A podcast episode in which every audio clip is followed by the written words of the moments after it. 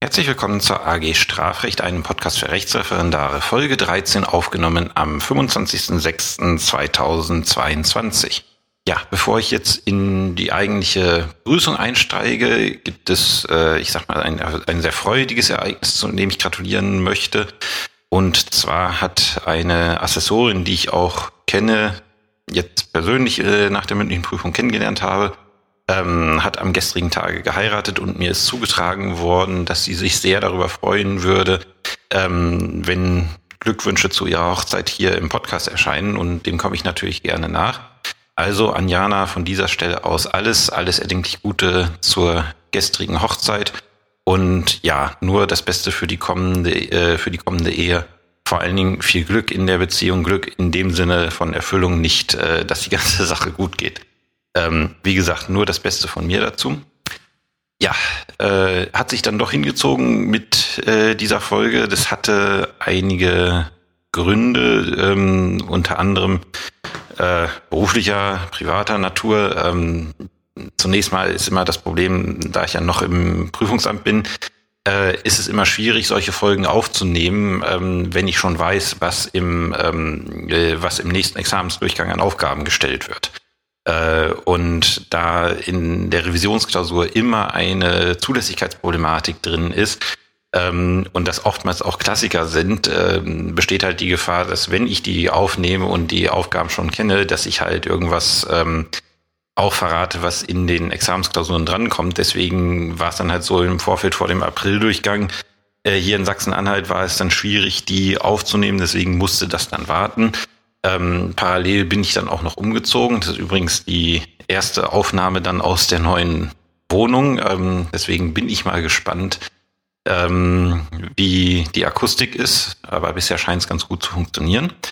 Ähm, dann halt mit dem ganzen Umzugsstress, der da einhergeht und dann auch gesundheitlichen Problemen, die damit gekommen sind, ähm, ist es dann auch so gewesen, dass ich äh, ja dass ich dann einfach nicht dazu gekommen bin. Und dann war ich tatsächlich den kompletten Mai im Urlaub, habe ein bisschen die USA bereist und da war dann auch nicht an die ähm, ja an Podcast-Folgen zu denken, abgesehen davon, äh, dass ich auch mein iPad auf dem Weg zum Flughafen im Zug verloren habe ähm, und gar nicht hätte aufnehmen können, selbst wenn ich äh, gewollt hätte. Hat sich aber alles wieder angefunden und jetzt mit doch einigen Monaten Verspätung kann ich dann ähm, ja, die Folge über die Zulässigkeit der Revision aufnehmen. Ähm, was wird heute Gegenstand sein? Gegenstand ist, wir schauen uns mal so ein bisschen die, ähm, ja, die äh, Zulässigkeitsvoraussetzungen für eine Revision an, ähm, weil die in Revisionsklausuren immer wieder, ähm, ja, immer wieder Klassiker, die da dran kommen, immer wieder Fristenprobleme. Ähm, deswegen schauen wir uns das mal näher an. Wie gesagt, die, die klassischen Sachen in der Revisionsklausur sind, äh, dass es augenscheinlich irgendein ähm, Problem mit der Revisionsbegründungsfrist gibt. Das ist so das häufigste, ähm, was in Revisionsklausuren im Rahmen der Zulässigkeit vorkommt. Aber es gibt zum Beispiel bei der Statthaftigkeit auch ein, ja, ich sag mal, ein kleines, äh, ein kleines, einen kleinen Problemklassiker, der eigentlich entschieden ist, aber man erwartet immer noch, dass, äh, wenn das vorkommt, dass man äh, sich das Ganze ansieht. Ähm, deswegen äh, werden wir darüber sprechen. Kleine, äh, kleine Sache, die ich vor die Kammer ziehe. Ähm, ich spreche hier immer, wenn ich nichts dazu sage, von der Revision des Angeklagten, weil das so der Standard ist, der auch in Revisionsklausuren drankommt. Ähm, ich werde auch äh, mal über die Revision der Staatsanwaltschaft und die Revision des Nebenklägers, der Nebenklägerin sprechen. Ähm, da werde ich allerdings eine eigene Folge für machen. Also wie gesagt, wenn ich nichts sage, dann äh, spreche ich von der Revision des Angeklagten und die wollen wir uns jetzt auch erstmal ansehen. Erster Punkt im Rahmen der Revisionszulässigkeit äh, ist die Statthaftigkeit des Rechtsmittels, also die Statthaftigkeit der Revision. Man kann das Ganze äh, auf einen Punkt bringen. Statthaft ist die Revision gegen alle Urteile, die nicht selber Revisionsurteile sind. Wenn man es ein bisschen Dogmatik, äh, dogmatischer angehen möchte, hat man Paragraph 333 äh, StPO, ähm, der besagt gegen Urteile der Strafkammern und der Schurgerichte sowie gegen die im ersten Rechtszug ergangenen Urteile der Oberlandesgerichte ist Revision zulässig.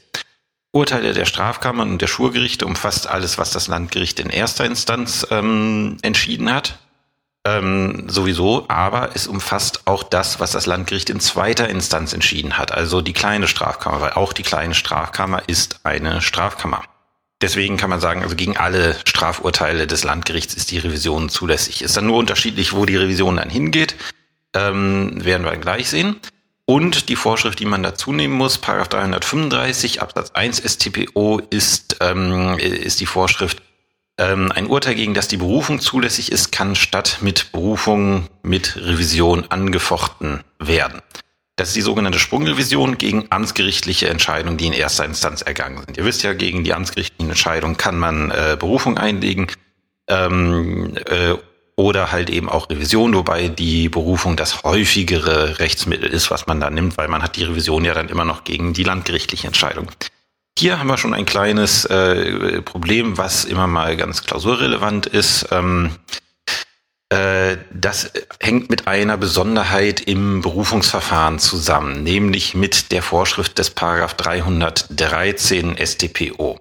Ähm, es ist so, bei geringen Geldstrafen von nicht mehr als 15 Tagessätze muss die Berufung durch das Berufungsgericht angenommen werden.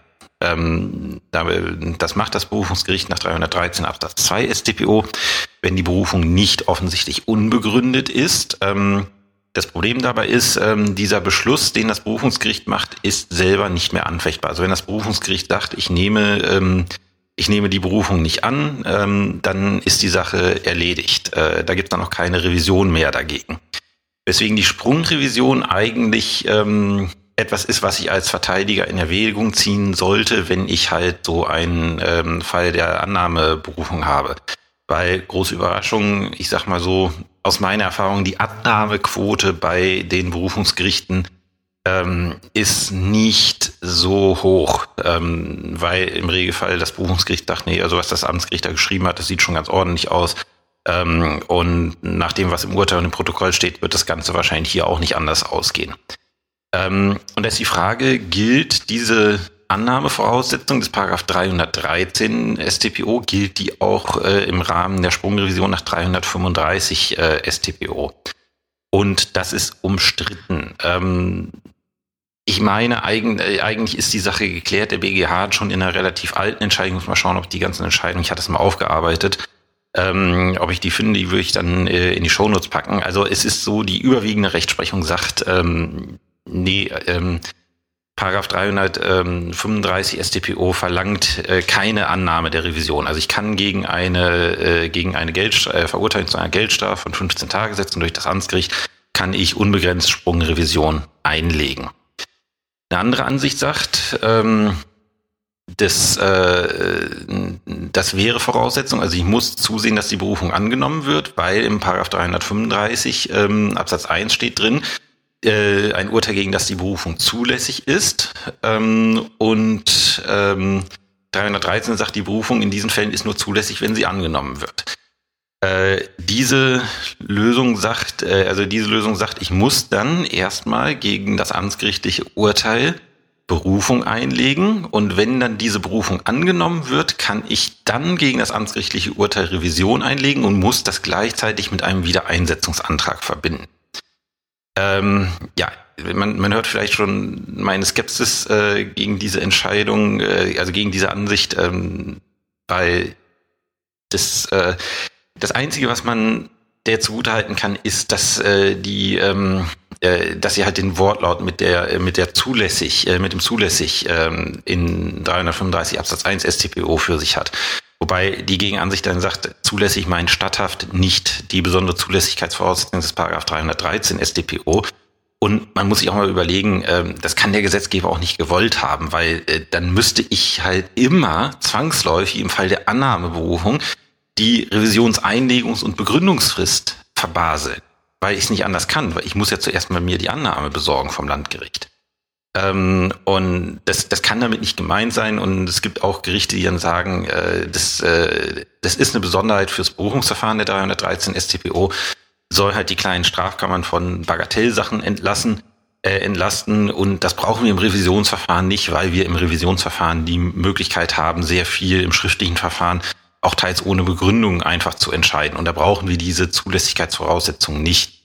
Ähm, in jüngerer Zeit hat das OLG Hamm mal ähm, diese Ansicht vertreten, dass man erst die Berufung zulassen muss, ähm, erstaunlicherweise, ohne das dem BGH vorzulegen, ähm, was ich sehr bemerkenswert und äh, bemerkenswert fand, weil es äh, halt Rechtsprechung wirklich gibt, die es anders sieht.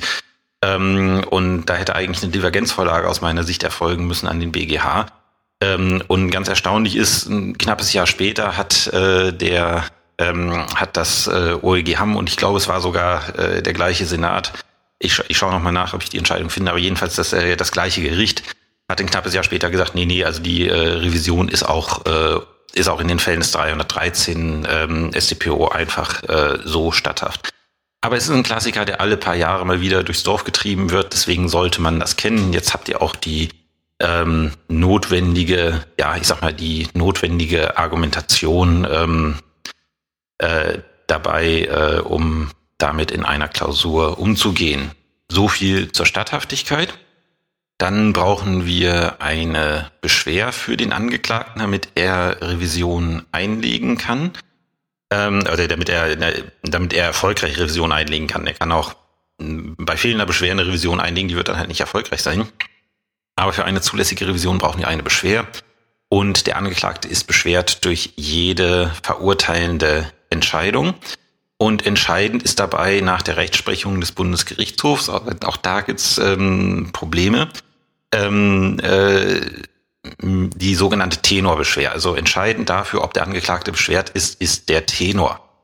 Ähm, diese Frage, ob die Tenorbeschwer so in Ordnung ist, die ist noch nicht abschließend geklärt und ist auch ein ganz interessanter Aspekt. Ähm, äh, die spielte in der Entscheidung Gustin Mollert, also nicht in der ursprünglichen Entscheidung, die ihn in die Unterbringung gebracht hat, eine Rolle, ähm, ich muss zu dem Fall mal ein bisschen was ausholen. Also Gustav Mollert war jemand, der, ich glaube in Bayern ist es gewesen, im Maßregelvollzug gesessen hat. Also ähm, er, ihm ist vorgeworfen worden, verschiedene ähm, Straftaten gegen seine, äh, ich glaube noch äh, damals Frau, jetzt wohl Ex-Frau, ähm, verübt zu haben. Und ähm, er ist dann, äh, also er ist ähm, verurteilt worden.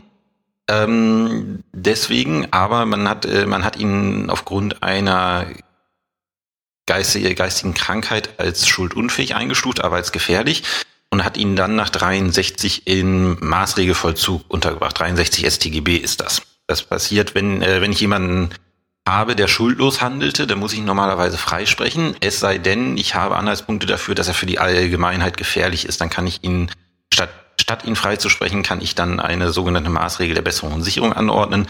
Das bedeutet, die Leute gehen dann tatsächlich, also 63 StGB ist, ist ähm, es war früher ein sehr beliebtes Verteidigungsverhalten, aber ich habe die Überprüfungsentscheidung in Ständer gemacht. Ähm, ich kann nur davon abraten, das als Verteidigungsverhalten zu nehmen, weil ähm, das Schlimmste, was ich mal gesehen habe, war irgendwie ein Diebstahl im besonders schweren Fall und äh, bevor wir ihn dann rausgelassen haben, hat der Betroffene ich glaube, 15 Jahre Maßregelvollzug gesessen. Es war auf jeden Fall eine extrem lange Zeit. Das hätte der niemals für eine, für eine Freiheitsstrafe wegen der Geschichte, wegen der er verurteilt worden ist, ähm, kassiert. Ähm, das Problem ist, diese Unterbringung im 63 StGB sind zeitlich unbefristet. Ähm, es wird durch eine Strafverstreckungskammer regelmäßig ähm, mindestens einmal jährlich überprüft, ob diese Maßregel noch fortzudauern hat, also ob ähm, derjenige noch gefährlich ist, aber grundsätzlich bleibt man dann erstmal unbefristet da drin ist. Wohingegen ich bei einer Freiheitsstrafe, ähm, wenn es nicht gerade lebenslang ist, und auch da habe ich halt die Möglichkeit, ähm, vorzeitig rauszukommen, aber bei einer äh, zeitigen Freiheitsstrafe habe ich immer ein sogenanntes Terminende. Äh, bei dem ich dann rauskomme, so nicht noch irgendwas dazukommt. Aber das beiseite. Jedenfalls, ähm, Gustl Mollert ist dann im, ähm, also er hat, er hat die Taten immer bestritten, das muss man dazu sagen, dass er die Taten überhaupt begangen hat. Ähm, und er ist an einem Maßregelverzug äh, gelandet und man hat, äh, und hat halt immer gegen seine Vorteile gekämpft und dann hat man äh, zu seinen Gunsten die Wiederaufnahme des Verfahrens angeordnet, weil wo irgendwie eine Urkunde, wenn ich es jetzt richtig habe, gefälscht gewesen ist. Und ähm, in diesem Wiederaufnahmeverfahren ist dann die neue Strafkammer zu dem Schluss gekommen, ja, die Straftaten, die man ihm damals vorgeworfen hat, die hat er begangen. Er war aber zu der Zeit schuldunfähig. Ähm, aber jetzt, im jetzigen Zeitpunkt, können wir ihn nicht mehr nach 63 StGB unterbringen, weil er nicht mehr gefährlich ist. Und die neue Strafkammer hat dann halt den Tenor, ähm, äh, den Tenor gefasst, ähm, der, äh, der Angeklagte wird freigesprochen, weil war schuldunfähig ähm, und wurde nicht untergebracht. Das war dann auch der vollkommen richtige Tenor dafür. So, dagegen ist dann vom Angeklagten Revision eingelegt worden, weil er sich durch die Urteilsgründe, also durch die Feststellung, dass er diese Straftaten begangen hat, ähm, beschwert gefühlt hat. Und diese Revision hat dann der BGH mit Beschluss vom 14.10.2015, ist auch in den Shownotes zu finden, als unzulässig verworfen, ähm, weil er eben gesagt hat, maßgeblich für die Beschwerde des Angeklagten ist der Tenor und der Tenor beschwert ihn nicht, weil mehr als einen Freispruch kann er nicht kriegen. Ähm, das ist insofern nicht ganz unumstritten. Also das Bundesverfassungsgericht ähm, billigt das wohl. Ich weiß auch nicht, ob die Sache weitergegangen ist ähm, als zum BGH. Ähm, das ist so vom bundesdeutschen Recht ähm, wohl vollkommen in Ordnung, auch mit dem Grundgesetz ähm, vereinbar nach dem Bundesverfassungsgericht, was die Tenorbeschwer ausdrücklich gebilligt hat. Problematisch ist die Geschichte aufgrund äh, der Europäischen Menschenrechtskonvention, weil teilweise vertreten wird, das ist ein Verstoß gegen die Unschuldsvermutung, ähm, weil der Angeklagte sich so nicht gegen ja ihm ähm, nachträgt, äh, also ihm ähm, wie heißt es, äh, ihm negative Feststellungen im Urteil vorgehen kann, weil das kann er dann nicht mit einem Rechtsmittel. Da schreibt das Landgericht rein, ja, du hast die und die Straftat begangen, ähm, wir sprechen dich aber frei, weil du schuldunfähig gewesen bist. Ähm, äh, und äh, gegen diese Feststellung, dass er eine rechtswidrige Tat begangen hat, äh, kann er sich dann nicht zur Wehr setzen. Ähm, ist nicht äh, ist nicht ganz unproblematisch vor dem Hintergrund. Wie gesagt, ich äh, weiß jetzt, äh, also mir wäre jetzt nicht bekannt, dass EGMR da in der Geschichte mal irgendwas entschieden hätte. Ähm, aber das ist halt das Spannungsfeld bei der Beschwer, was man vielleicht im Hinterkopf ähm, haben darf. Dann im Rahmen mit der Beschwer äh, handle ich jetzt auch nochmal die, ähm, äh, die Rechtsmittelbefugnis ab. Rechtsmittelbefugt ist natürlich der Angeklagte selber. Aber sehr wichtig, auch der Verteidiger hat ein eigenes Recht, äh, ein Rechtsmittel einzulegen. Also der Verteidiger selbst darf auf, aus eigenem Recht äh, Revision einlegen. Allerdings, ähm, kleine Einschränkungen, er darf nicht gegen den ausdrücklich erklärten Willen des Angeklagten Revision einlegen. Wenn jetzt der Angeklagte sagt, ähm, ich möchte keine Revision, dann kann der Verteidiger nicht hergehen, ich halte das aber für sinnvoll und lege Revision ein. Aber wenn jetzt zum Beispiel, man stellt sich vor, es passiert ähm, irgendwie äh, Urteilsverkündung ähm, und der Angeklagte wird kurz danach, ohne dass er sagen konnte, ob er Revisionen haben, äh, einlegen möchte oder nicht, ähm, wird er geschäftsunfähig, ähm, dann könnte der Verteidiger sagen, ich lege aus eigenem Recht äh, Revision ein. Dann sind wir bei der Einlegungsform und der Einlegungsfrist. Die ist geregelt in 341 StPO. Ähm, die Revision muss bei dem Gericht, dessen Urteil angefochten wird, binnen einer Woche nach Verkündung des Urteils zu Protokoll oder schriftlich eingelegt werden. Das ist das, was man kennt. Innerhalb einer Woche ab Verkündung des Urteils muss man sagen, ob man Revision möchte, also ob man Rechtsmittel einlegen möchte oder nicht. Und wenn halt nur die Revision geht, ist halt das das Rechtsmittel, was man nimmt. Reicht ein einfaches Schreiben. Ähm, äh, wie gesagt, äh, der Angeklagte kann auch dieses Schreiben selber aussetzen. Da gibt es keine besonderen ähm, Voraussetzungen. Er kann auch zu Protokoll der Geschäftsstelle das Ganze einlegen. Ähm, manche angeklagten Verteidiger möchten gerne gleich direkt zum Hauptverhandlungsprotokoll Revision einlegen. Ähm, können sie machen, aber andererseits ist das Gericht nicht verpflichtet, diese Erklärung in der Hauptverhandlung entgegenzunehmen nach Schluss der Hauptverhandlung. Also äh, man kann als Richter sagen, ja, ähm, können sie machen, aber die, die Erklärung nehme ich jetzt nicht entgegen, äh, müssen schriftlich machen. Ich persönlich am Amtsgericht, das ist bei mir im, äh, am Amtsgericht zweimal äh, vorgekommen, dass ein Verteidiger gesagt hat, ja, ich äh, nehme Sie bitte zu Protokoll, dass ich äh, Berufung gegen das Urteil einlege. Ähm, habe ich dann immer zu Protokoll genommen, weil äh, ich, ich finde es letztlich nur fair. Er sagt mir gleich, dass er ein Rechtsmittel, äh, dass er ein Rechtsmittel einlegen wird. Und wenn ich sage, ich nehme das jetzt nicht zu Protokoll, äh, dann schickt er mir aus äh, Kanzlei gleich das Rechtsmittel per Fax oder per EGVP und dann habe ich es trotzdem in der Akte, so weiß ich doch auch, ähm, dass ich ein vollständig abgesetztes Urteil schreiben muss und dann kann ich die Erklärung eigentlich auch entgegennehmen. Also ähm, würde ich, ich persönlich würde es immer machen, weil dann weiß ich, woran ich bin. Muss mir die Akte nicht noch erstmal irgendwie auf Frist legen, ob es jetzt rechtskräftig wird, sondern kann eigentlich direkt nach der Hauptverhandlung anfangen, mein Urteil zu schreiben. Deswegen würde ich so eine Erklärung vom Verteidiger wenn er sie abgibt, würde ich immer entgegennehmen und dann ist das Ganze auch gut. ähm, kann dann kann dann manchmal zu interessanten Problemen bei der Revisionsbegründungsfrist ähm, führen, wo wir jetzt hinkommen.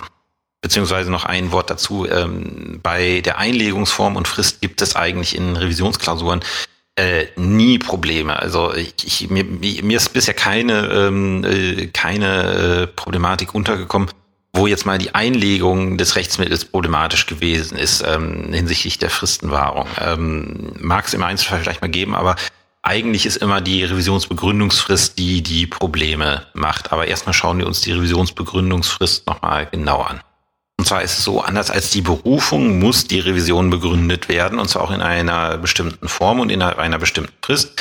Dass die Revision begründet werden muss, ergibt sich aus Paragraph 344 StPO. Ähm, die besagt, der Beschwerdeführer, im jetzigen Fall der Angeklagte, hat die Erklärung abzugeben, inwieweit er das Urteil anfecht und dessen Aufhebung beantragt. Das sind die sogenannten Revisionsanträge und die Anträge zu begründen. Und dann haben wir in 344 Absatz 2 die Formvorschrift für die sogenannte Verfahrensrüge. Also wenn ich eine Verfahrensrüge erhebe, also äh, sage, das Verfahren ist fehlerhaft gelaufen, dann muss ich in meiner Revisionsbegründung ähm, die äh, ähm, die äh, in, also die die Verletzung der Verfahrensnorm äh, äh ergebenen Tatsachen angeben. Das heißt, ich muss in der Revisionsbegründung den Verfahrensgang so darstellen, ähm, dass das Revisionsgericht alleine aufgrund einer Revisionsbegründung sagen kann, diese, diese Rüge ist begründet oder eben nicht begründet. Das heißt, ich muss quasi ähm, den ganzen Protokollverlauf äh, darstellen in meiner Revisionsbegründung. Ich kann den reinkopieren, ich kann ihn auch referieren, aber ich muss halt vollständig machen. Ähm, und die Gefahr besteht halt immer, dass man irgendwas weglässt, ähm, wo da, was, was das Revisionsgericht braucht. Zum Beispiel ähm, wenn das Gericht irgendwie einen Beschluss verkündet, ähm, dann schreibe ich das Protokoll und sage, ja, das Gericht äh, äh, verkündet anliegenden Beschluss. Dann sollte ich diesen anliegenden Beschluss aber auch zumindest seinem Inhalt nach mitteilen in der Revisionsbegründung. Wenn ich das vergesse und das, äh, das äh, Revisionsgericht muss um den Inhalt dieses Beschlusses ähm, äh, zu kennen, in die Akten schauen. Also sobald das Revisionsgericht in die Akten greifen muss, um die Verfahrensrüge zu überprüfen, ähm, ob da ähm, äh, zu verstehen, ähm, habe ich was falsch gemacht, äh, nämlich ich habe die Tatsachen nicht vollständig ange, äh, angegeben und das führt dazu, ähm, dass die Verfahrensrüge dann unzulässig ist. Und für die Revision hat das die Folge, wenn ich nur eine Verfahrensrüge erhebe, also ich erhebe nicht die Sachrüge, ähm, was ich eigentlich immer tun sollte, weil dann meine Revision in jedem Fall erstmal zulässig erhoben ist. Aber in dem Fall, dass ich nur eine, ähm, nur eine Verfahrensrüge erhebe und diese Verfahrensrüge nicht äh, entsprechend Paragraph 344 Absatz 2 StPO begründe, ähm, dann äh, äh, passiert ist, dass diese Revision unzulässig erhoben ist, weil sie nicht formgerecht begründet worden ist. Deswegen schreibt eigentlich jeder Verteidiger den, oder Verteidigerin den Satz in, ähm, das Rechtsmittel, äh, in das Rechtsmittel, ich rüge die Verletzung sachlichen Rechts. Das ist die sogenannte allgemeine Sachrüge. Ähm, dann wird das Urteil komplett sachrechtlich überprüft ähm, und ähm, selbst wenn die Verfahrensrüge dann unzulässig erhoben worden ist, ähm, äh, dann führt das dazu, äh, dass das Urteil, dass die Revision trotzdem zulässig ist. Dann wird halt nur das Verfahren nicht mehr überprüft. Tatsächlich die recht viele, ähm, recht viele Verfahrensrügen, also das ist meine persönliche Erfahrung und wird ein bisschen durch das gestützt, was ich immer auf der Seite vom BGH lese, wenn er wieder Entscheidungen ähm, veröffentlicht. Ähm, recht viele Verfahrensrügen sind unzulässig erhoben. Ähm, da sieht man dann, ähm, in den Entscheidungen, die der BGH begründet, äh, die Verfahrensrügen sind aus, der, aus den Gründen der Zuschrift des Generalbundesanwalts unzulässig erhoben. Und mehr steht dann dazu auch nicht. Ähm, das ist, äh, das ist halt ein Problem. So, ähm, was ist noch bei der Form zu beachten? Äh, für den Angeklagten ganz wichtig, 345 Absatz 2 StPO. Ähm, der Angeklagte kann äh, die Revision selber nicht begründen, sondern er muss das entweder durch einen Verteidiger machen lassen durch eine vom Verteidiger unterzeichnete Schrift, wie 345 Absatz 2 StPO sagt. Oder er muss ähm, zum Rechtspfleger zur Geschäftsstelle gehen und dort die Revision zu Protokoll begründen. Das ist halt ähm, sehr wichtig. Ähm, die Revisionsbegründungsfrist ist eine Woche nach Ablauf der Frist zur Einlegung des Rechtsmittels ähm, bei dem Gericht, dessen Urteil angefochten wird, anzubringen. Ähm, und äh, wenn das Urteil, was der Regelfall ist, in diesem äh, im Zeitpunkt ähm, äh, also war bei Ablauf dieser Frist zur Einigung des Rechtsmittels das Urteil noch nicht zugestellt, so beginnt die Frist erst mit Zustellung des Urteils zu laufen. Das ist der Standardfall, 345 Absatz 1 Satz 3. Standardgemäß, gerade bei den Landgerichten, die Urteile sind nicht fertig in dem Moment, wo sie verkündet werden. Da hat man im Regelfall nur den Tenor drin.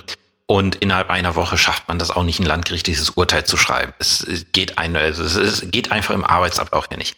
Deswegen ist es so, man verkündet das Urteil, hat nur den Tenor im Protokoll, legt sich die Akte eine Woche auf Frist und schaut, ob ein Rechtsmittel kommt.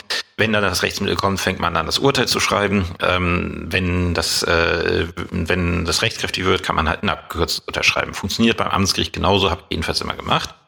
Ähm, aber theoretisch kann man auch mal gemein sein. Habe ich mal in der Bußgeld, äh, habe ich auch mal in der Bußgeldsache gemacht. Ich glaube, ich habe das in der vorhergegangenen Folge schon mal erzählt. Das kommt mir so bekannt vor.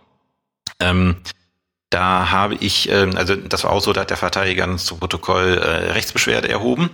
Ähm, und ich habe halt gleich, äh, bin aus dem Sitzungssaal raus, habe mein Urteil geschrieben hab, äh, und habe ihm das zugestellt. Das war dann zwei Tage später bei ihm gegen Empfangsbekenntnis. Da war dann halt im Zeitpunkt des Fristablaufs für die Einlegung ähm, das Urteil bereits zugestellt.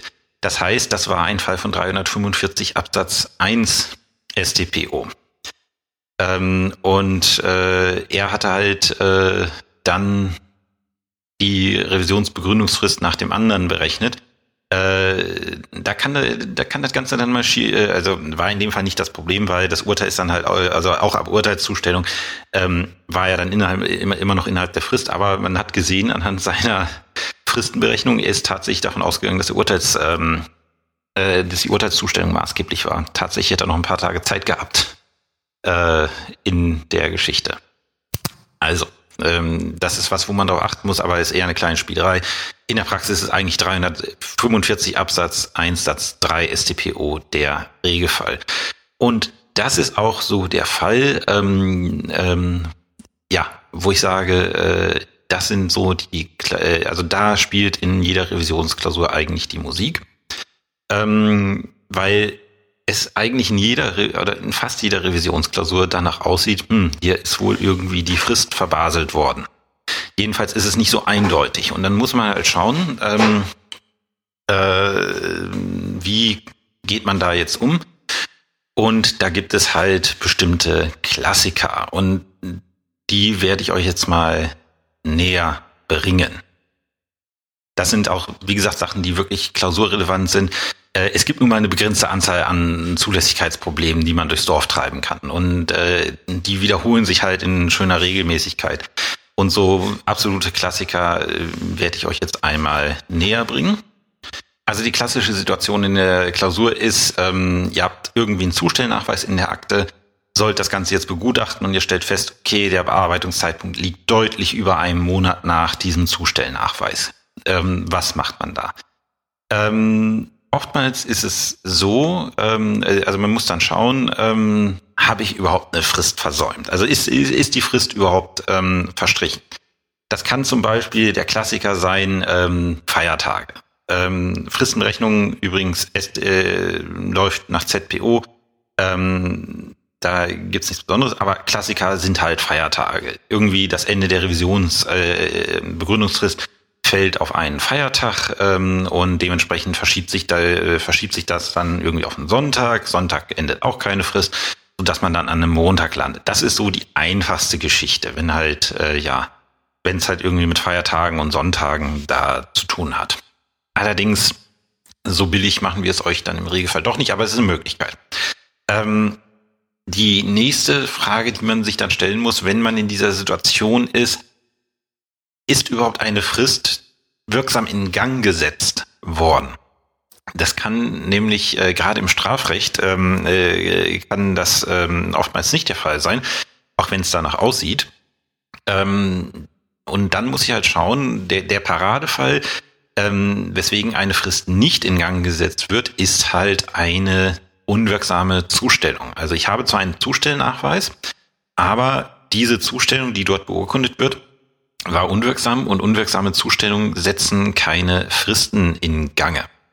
Ähm, und da gibt's tatsächlich im, ähm, äh, in der SDPO noch einige Sachen mehr. Ähm, ich verlinke mal meine Folge im zivilrechtlichen Podcast ähm, zur, ähm, wie heißt es, äh, zum Zustellungsrecht. alles, was ich dort gesagt habe, die ganzen Probleme, die halt bei Zustellungen selber auftreten können, ähm, die sind auch in der STPO zu beachten. Warum? Ähm, 37 Absatz 1 STPO. Ähm, für das Verfahren bei Zustellung gelten die Vorschriften der Zivilprozessordnung entsprechend. Und äh, ich habe mal eine Folge zum Zustellungsrecht gemacht, was halt eine Zustellung alles unwirksam machen kann. Wie gesagt, in den Shownotes verlinkt, vielleicht habt ihr sie auch schon gehört. Und das gilt erstmal auch in der STPO. Und dann kommt noch dazu, dass die STPO so bestimmte ähm, Geschichte, so bestimmte äh, besondere Zustellungsverfahren hat. Ähm, und äh, die äh, können dann oftmals dazu führen, dass halt diese Zustellung unwirksam ist.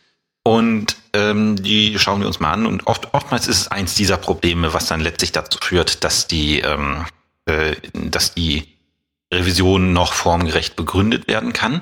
Ähm, das hat hier, was ich jetzt mache, keinen Anspruch auf Vollständigkeit. Das sind so die klassischen Probleme, die mir in Klausuren und auch in der Praxis untergekommen sind. Aber es ist natürlich möglich, dass da noch irgendwas anderes äh, schlummert. Ich kann das jetzt nicht vollständig machen. Ähm, wir fangen mal an mit ähm, Zustellung. Ähm, Paragraph 36 Absatz 1 StPO sagt, äh, die Zustellung von Entscheidungen ordnet der Vorsitzende an. Die Geschäftsstelle sorgt dafür, dass die Zustellung bewirkt wird.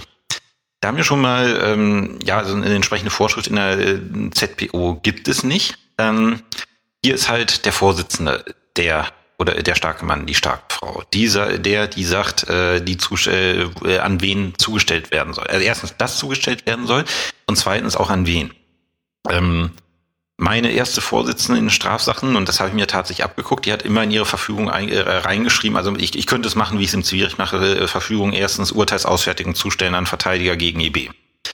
Ähm, die hat immer noch Punkt eins geschrieben. Erstens die Zustellung an den, äh, die Zustellung des Urteils an den Verteidiger und beispielsweise die Staatsanwaltschaft wird angeordnet. Und dann zweitens Urteilsausfertigung, ähm, äh, Urteilsausfertigung an äh, Verteidiger gegen EB zustellen. Drittens urschriftlich mit Akten der Staatsanwaltschaft so und so gemäß Paragraph 41 StPO übersandt, weil die, die Staatsanwalt, der Staatsanwaltschaft wird durch Aktenvorlage zugestellt.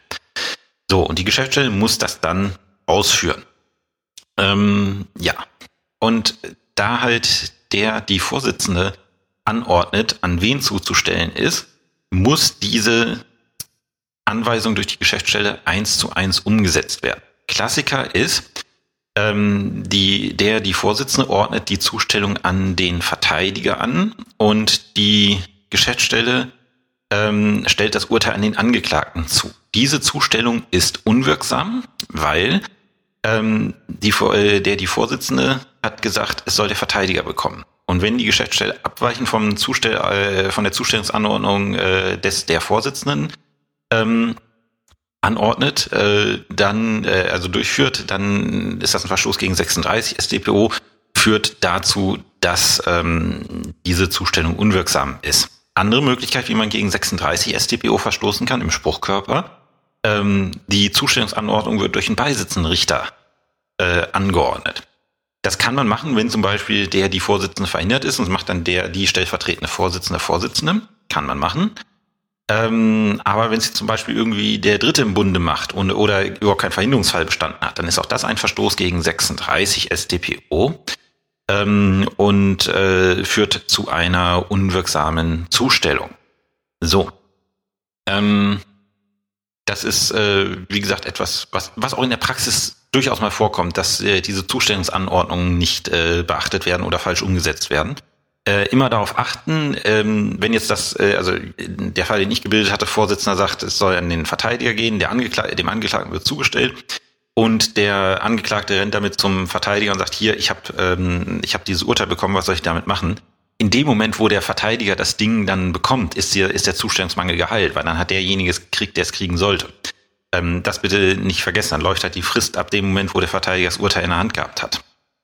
Äh, was kann man noch zum Zustellungsrecht sagen? Ja, das ist so eine Besonderheit der, äh, der STPO. Ähm, wie gesagt, wer im Zivilrecht mal tätig gewesen ist, weiß, wenn wir äh, an Anwälte im Zivilrecht zustellen, dann stellen wir es immer irgendwie an die ganze Kanzlei zu. Und wenn dann irgendwer aus der Kanzlei das Ganze unterschreibt, weil ja auch im Regelfall die ganze Kanzlei mandatiert ist, ähm, dann ist das in Ordnung. In der STPO ist es halt anders, weil in der STPO darf ich nur maximal drei Wahlverteidiger haben und einen Pflichtverteidiger, also tatsächlich vier Leute im Maximum.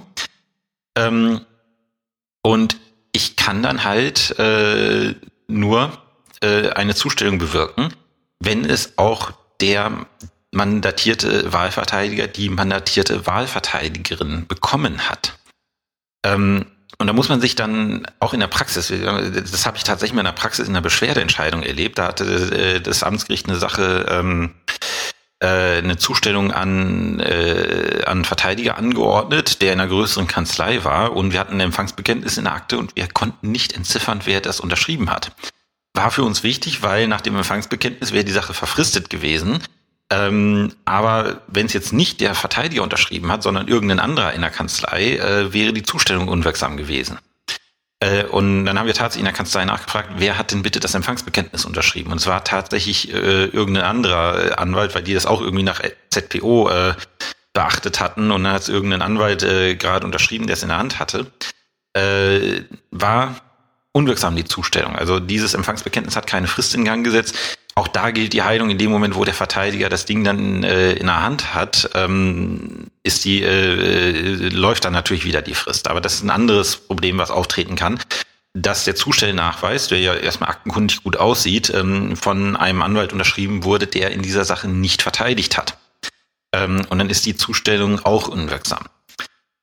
Dann eine Sache, die mir als Referendar mal wirklich, äh, wirklich enormes Kopfzerbrechen bereitet hat. Äh, ja, ähm, das ist äh, die Frage, darf ich das Urteil überhaupt schon zustellen? Ähm, und da gibt es bestimmte Fälle, in denen ich dieses Urteil noch nicht zustellen darf, weil Voraussetzungen für, und es ist sehr versteckt geregelt, weil man sollte ja meinen, dass das irgendwo vorne bei den Zustellvorschriften steht, ähm, nee, äh, steht nämlich ganz versteckt im 273 Absatz 4 ST, äh, StPO. Ähm, wer die Vorschrift nicht kennt, ähm, das ist jetzt nicht weiter tragisch, weil ich sag mal so, im Revisionsrecht ist die jetzt nicht so Klassiker. Ähm, 273 StPO regelt äh, die Beurkundung der Hauptverhandlung, was das Hauptverhandlungsprotokoll enthalten muss. Da guckt man als Referendar normalerweise nicht rein. Sollte man aber mal machen, weil ähm, damit ich einen Fehler im Protokoll erkennen kann, sollte ich wissen, wie ein richtiges Protokoll aussieht. Ähm, wird leider aus meiner Sicht in der Ausbildung zu wenig drauf geachtet, auch, ähm, auch später in der Praxis. Ähm, 273 Absatz 4 StPO. Ein Urteil darf ich nicht zustellen, wenn das Protokoll nicht fertiggestellt ist. So, und äh, in der Klausur, in der das Thema gewesen ist, ähm, da, oh, ich, ich bin da wahnsinnig geworden. Ich, ich, ich habe zwei Stunden an dieser Fristenproblematik gesessen, bis ich dann irgendwie über diesen 273 gestolpert bin. Das war, das war wirklich grauenhaft, ähm, weil was, ähm, was war passiert? Ähm, wann ein Protokoll fertiggestellt ist, ähm, das ergibt sich aus 271 äh, SCPO. Über die Hauptverhandlung ist ein Protokoll aufzunehmen und von dem Vorsitzenden und dem Urkundsbeamten der Geschäftsstelle zu unterschreiben. Der Tag der äh, Fertigstellung ist darin anzugeben oder aktenkundig zu machen. Das sieht dann so aus, werdet ihr sicherlich aus Revisionsklausuren auch kennen. Das Protokoll wurde fertiggestellt am Doppelpunkt Datum und dann Unterschrift Vorsitzender, Unterschrift Urkundsbeamter. So. Ähm, und äh, in der Klausur war es so, das Protokoll war unterschrieben. Äh, und da war es dann so, das Protokoll wurde fertiggestellt am Doppelpunkt. Und dann stand da kein Fertigstellungstermin drin.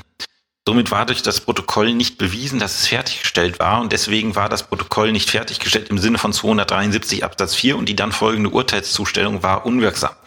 Das ist aber nicht im, also auf den Fertigstellungsvermerk bin ich ja noch gekommen, weil ich gesehen habe, da ist irgendwas. Bin ich dann beim 271 äh, StPO gelandet.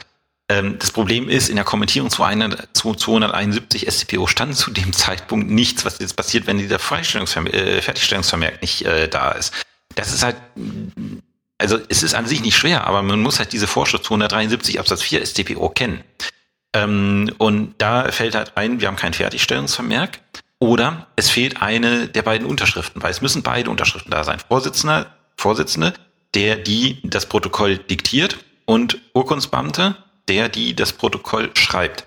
Und beide müssen das Ding unterschreiben und es muss das ähm, Fertigstellungsdatum drinstehen oder irgendwie anders aktenkundig sein. Ich kann das auch in der Verfügung vermerken. Erstens vermerkt, Protokoll wurde fertiggestellt an. Wenn beide das dann abzeichnen, ist das in Ordnung. Ähm, aber wie gesagt, wenn das Fertigstellungsdatum fehlt oder eine der beiden Unterschriften am Protokoll fehlt, dann könnt ihr euch relativ sicher sein, dass halt 273 Absatz 4 STPO das Problem ist, auf das hier angesprochen wird. Also wie, wie gesagt, ich werde das nie vergessen, weil ich da wirklich, zwar in der Staatsanwaltsklausur, ähm, weil ich da wirklich eine halbe Ewigkeit dran gesessen habe und gedacht habe, das darf nicht wahr sein. Äh, irgend, irgendwas übersiehst du doch hier. Ähm, andere Geschichte, die ganz besonders nett war, weil ich die tatsächlich voll ähm, verhauen habe, ähm, das war tatsächlich meine Examensklausur. Ich, ich bin da nicht drauf gekommen und äh, ich habe es tatsächlich auch erst verstanden, als ich dann im LJPA gewesen bin und gesagt habe, okay, jetzt, jetzt schaust du mal, was du damals in der Revisionsklausur falsch gemacht hast. Weil wir haben ja einen Fundus über vergangene äh, Klausuren und ähm, habe mir dann mal äh, meine Revisionsklausur angeschaut, weil ich wissen wollte, wie diese Fristenproblematik zu lösen war. Das, das stand auch nicht in dem Votum, was ich, äh, was ich dann eingesehen hatte. Das, äh, da stand nur drin, was ich geschrieben hatte, aber nicht, wie man es lösen sollte. Und stand drin, dass es falsch gewesen ist, was ich gemacht habe. Ja, wusste ich. Äh, aber ich hätte natürlich auch gern gewusst, wie es äh, gewesen ist. Das ist ähm, der Fall war so. Ähm, da war ein Urteil verkündet worden. Das ist auch formgerecht an den damaligen Verteidiger zugestellt worden. Ähm, und äh, wenn man auch diese Zustellung abgestellt hat, ähm, war die Revisionsbegründungsfrist nicht mehr einzuhalten. Und dann passiert jetzt das Folgende. Ähm, es mandatierte sich der Anwalt, neuer Anwalt, für den man das Ganze dann begutachten sollte. Es mandatierte sich dann neuer Anwalt nach Ablauf der eigentlichen Revisionsbegründungsfrist und dann hat das, ähm, äh, dann hat das äh, Gericht nochmal eine Zustellung dieses Urteils an den neuen Verteidiger angeordnet. Und die Lösung war dann halt 37 Absatz 2 StPO wird die für einen Beteiligten bestimmte Zustellung an mehrere Empfangsberechtigte bewirkt. So richtet sich die Berechnung einer Frist nach der zuletzt bewirkten Zustellung. Und da ist es so, der neue Verteidiger ist auch zustellungsberechtigt. Ähm, und äh, also ich, ich weiß jetzt nicht, äh, es kann auch sein, dass die Zustellung erfolgte, während die Revisionsbegründungsfrist bei dem anderen Verteidiger noch lief. Ähm, aber jedenfalls kurz vor Ablauf. Ähm, und der neue Verteidiger kam, kriegt das Urteil auch nochmal zugestellt. Und dann greift 37 Absatz 2 StPO, der besagt, wenn ich an mehrere, die empfangsberechtigt sind, zustelle, dann ähm, läuft die Frist nach der zuletzt bewirkten Zustellung. Verteidiger, waren beides Wahlverteidiger, sind grundsätzlich zustellungsberechtigt. Wir schauen gleich, was die zusätzliche Voraussetzung ist, ähm, damit man an sie zustellen kann. Ähm, und da war es dann halt so, okay, das Ding ist dann halt zuletzt an den Fall, an den neuen Wahlverteidiger zugestellt worden. Das setzt eine neue Frist in Gang und dementsprechend berechnet sich die ähm, Revisionsbegründungsfrist nach dieser Frist. Und das war das ganze Problem. Ich bin damals nicht drauf gekommen. Muss ich ehrlich gestehen. Ähm, die Fristenproblematik habe ich voll an die, äh, an die Wand gefahren. Ich habe es dann irgendwie äh, über eine unwirksame Zustellung versucht zu ziehen, weil ich gesagt habe, hier irgendwie die Unterschrift ähm, ist nicht gegeben. Also was man dann halt in seiner Verzweiflung äh, so macht. Ähm, ganz, also äh, fand ich eine ganz hässliche Geschichte damals. Hat mir auch jahrelang keine Ruhe gelassen, denn, bis ich dann mal irgendwie rausgefunden habe, was denn jetzt die Lösung war. Muss ich sagen, Lösung natürlich vollkommen richtig. Ähm, wie man sieht, das Gesetz regelt es sogar explizit. Also das Problem ist halt, es ist oftmals so in, Vor in Vorschriften geregelt, die man als Referendar sich nicht ansieht, die einem auch in der Ausbildung nicht vermittelt werden. Ähm, deswegen, wie gesagt, mein, mein Tipp, sich einfach mal die, auch die 36 fortfolgende StPO einmal anzuschauen und ähm, zu gucken, was ist denn da geregelt. Ähm, das ist, äh, das ist sehr wichtig. Und dann zu guter Letzt eine Problematik, äh, die ähm, ja, äh, die mir in der Praxis äh, ja eine kleine, ich sag mal eine kleine Peinlichkeit, ähm, höchstwahrscheinlich passiert das häufiger, ähm, aber die hat mir in der Praxis mal eine kleine Peinlichkeit eingetragen. Ähm, die Frage, darf ich an einen Verteidiger überhaupt zustellen? Weil wenn man aus dem Zivilrecht kommt, man ist gewöhnt, okay, an die Anwälte kann man immer zustellen, äh, wenn ein Anwalt drin ist, kriegt er das mit EB. Ja, habe ich auch gedacht, als ich Strafrecht angefangen habe und ähm, dann in der Bußgeldsache, wo die StPO über den, Ver äh, den Verweis im OWIG äh, gilt, ähm, bin ich da böse mal an die Wand gefahren. Wir schauen uns nämlich mal die folgende Vorschrift an und zwar nämlich 145a Absatz 1 StPO. Das betrifft jetzt den Wahlverteidiger. An den Pflichtverteidiger habe ich kein Problem. An den Pflichtverteidiger darf ich immer zustellen. Da brauche ich nichts Besonderes zu beachten. Wenn ich jemanden zum Pflichtverteidiger bestelle, ähm, dann ermächtige ich ihn gleichzeitig dazu, äh, Zustellung entgegenzunehmen. Ähm, deswegen ist das bei landgerichtlichen Revisionsklausuren wahrscheinlich ein Thema, weil man oftmals einen Pflichtverteidiger drin haben wird. Aber bei amtsgerichtlichen Geschichten kann das ein Thema sein. Äh, nämlich der gewählte Verteidiger, dessen Bevollmächtigung nachgewiesen ist, ähm, sowie der bestellte Verteidiger, bestellte Verteidiger ist der Pflichtverteidiger, gelten als ermächtigt, Zustellungen und sonstigen Mitteilungen für den Beschuldigten in Empfang zu nehmen. So, erster Halbsatz betrifft den Wahlverteidiger. Der muss, damit ich zustellen kann, seine Bevollmächtigung nachweisen.